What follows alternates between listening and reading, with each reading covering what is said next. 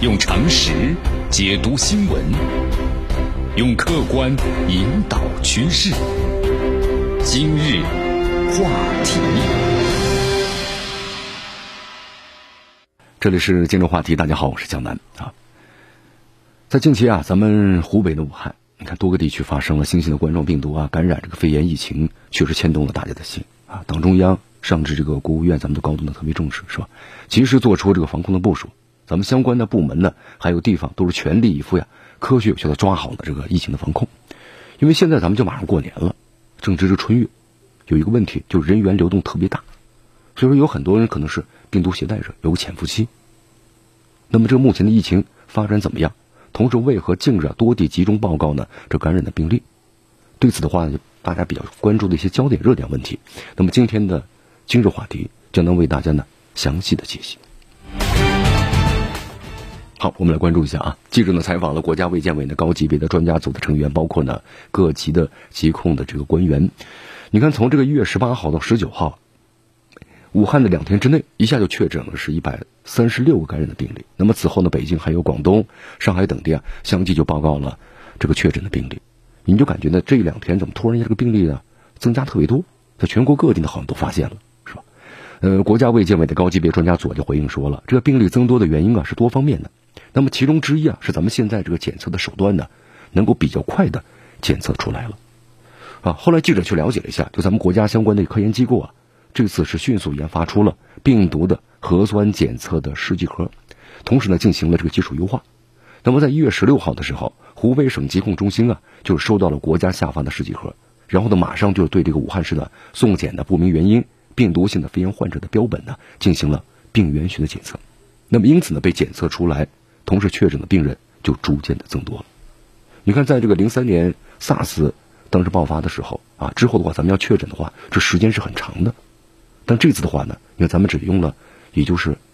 半个月的时间，两周的时间啊，我们就有新的这个手段和技术，能够怎么样呢？检测和确定出是不是个新型的冠状病毒了。你看这次各地的报告啊，这两天是逐渐的增多，那么是不是代表疫情就全国性爆发了呢？国家卫健委高级专家组的组长、中国工程院的院士、国家呼吸道呢疾病临床研究中心的主任钟南山这样说道：“他说，目前这个疫情啊，形势呢在武汉这个地方还是集中爆发了，那么其他地方呢是散发，也就是我们所说的是局部的爆发。其实目前呢，非常肯定的证实了。”这种新型冠状病毒啊，可以呢人传染人的现象，因为目前的话有医务人员呢也被感染了。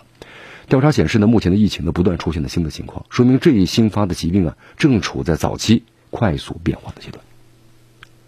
中国疾病预防控制中心流行病学的首席科学家呢曾光这样说道：“武汉现在呢还没有发现儿童、学生感染，也就是被感染者呀基本上都是老年人。同时现在的话呢，它处于一个社区。”传播的早期，现在采取措施完全是可以逆转的，而且在疫情发生之后啊，咱们说了，上至党中央的国务院特别重视，制定了周密的方案，组织各方力量的开展防控，同时采取有效的措施啊，坚决遏制这疫情的蔓延势头。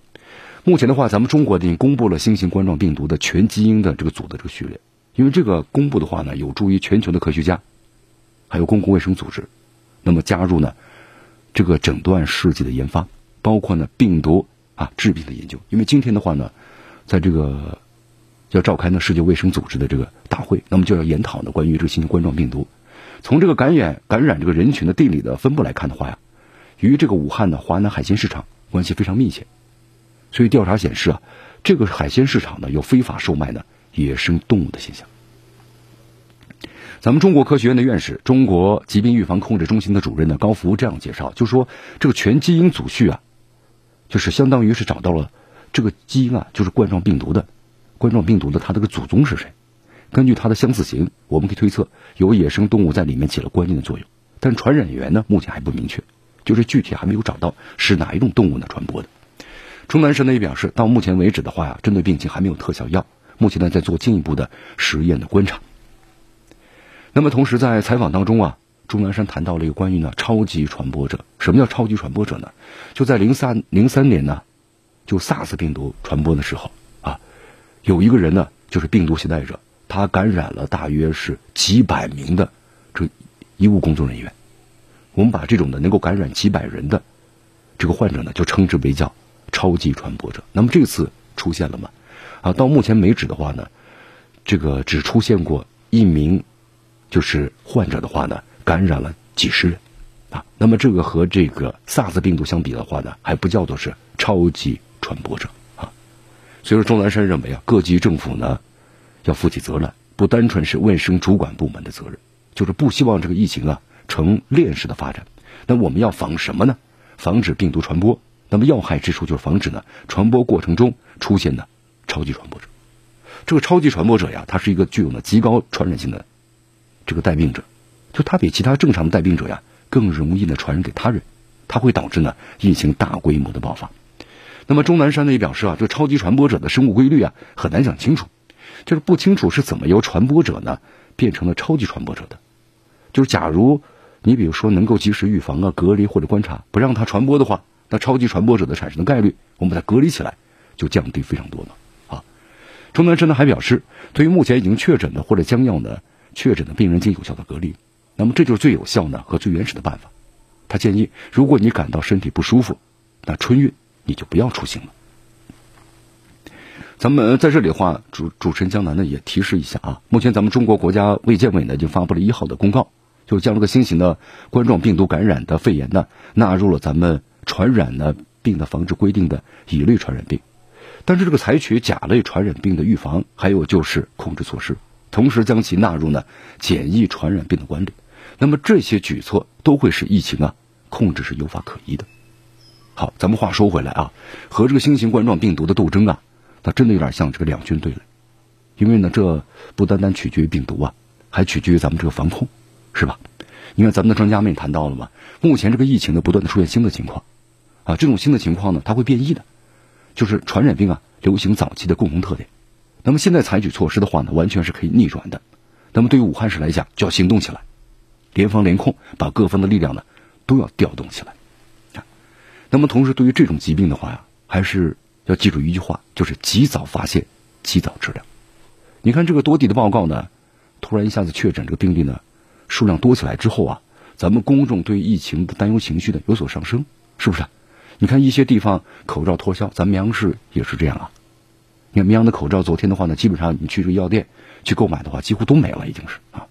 那么还有人把这个新型冠状病毒啊和 SARS 的混为一谈啊，其实不是这样的。你看咱们中国工程院的院士啊，香港大学医学院的微生物这个讲座课呃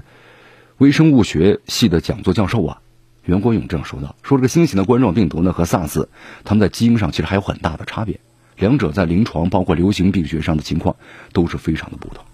那么这个新型的冠状病毒的致病性到底怎么样呢？人传人的能力到底有多强呢？啊，这里江丹又给大家介绍一下。钟南山的提醒说，这新型的冠状病毒啊感染才刚刚开始，那目前处于一个爬坡期，但是呢，相对于这个 SARS 传染性没有那么强，毒力呢没那么大。那么以后怎么样呢？要看这个病毒的。”发展情况啊，也要看我们如何呢，能不能够非常快的控制病情，因为这个传染的过程啊，是病毒要逐渐的适应人体的过程。所以说在这里的话呢，主持人江南也提醒大家，就是每个人都要有责任做好的个人的防护，对吧？佩戴口罩。你看这个就是有的朋友就说，是不是只是 N95 口罩呢有用呢？其实不是这样的啊。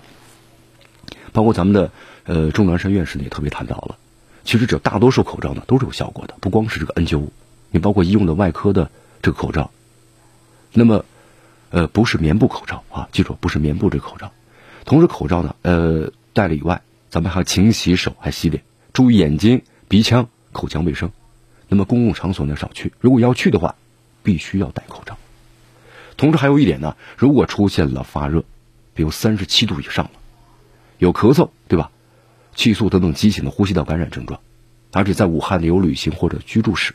那么在发病前的十四天之内，曾经接触过来自于武汉的发热的这么一个患者，或者小范围聚聚集之后啊，有发病的现象，就你所接触人突然有多种症状，那么就要到当地的指定机构进行排查和治疗，做到了及早的发现、及早的诊断。一句一句话呀，千万不要带病工作、带病旅游，这是非常危险的啊。好那么同时，中国工程院的院士啊，传染病整治国家重点实验室的主任呢李兰娟表示，检测之后呢，要及时的发现，及时的隔离，要把有限的这个传染源呢，咱们控制了，绝不会引起呢大规模的扩散啊。因为咱们中国呀，关于这国家呢病原学的检测，包括全面防控的基础，特别在零三年的 SARS 这个爆发之后啊，咱们这已经做得非常好了，全国各地呢都建立起了一套呢非常安全的门诊的防控体系，那么也有一套呢治疗和抢救的方法。很多病人呢都抢救过来了，所以说在这里呢，江南告诉大家，咱们中国的救治队伍现在呢非常的完善，所以大家呢不要怕。那么如果被感染了，记住一定要及时的到医院去就诊。用常识解读新闻，用客观引导趋势。今日话。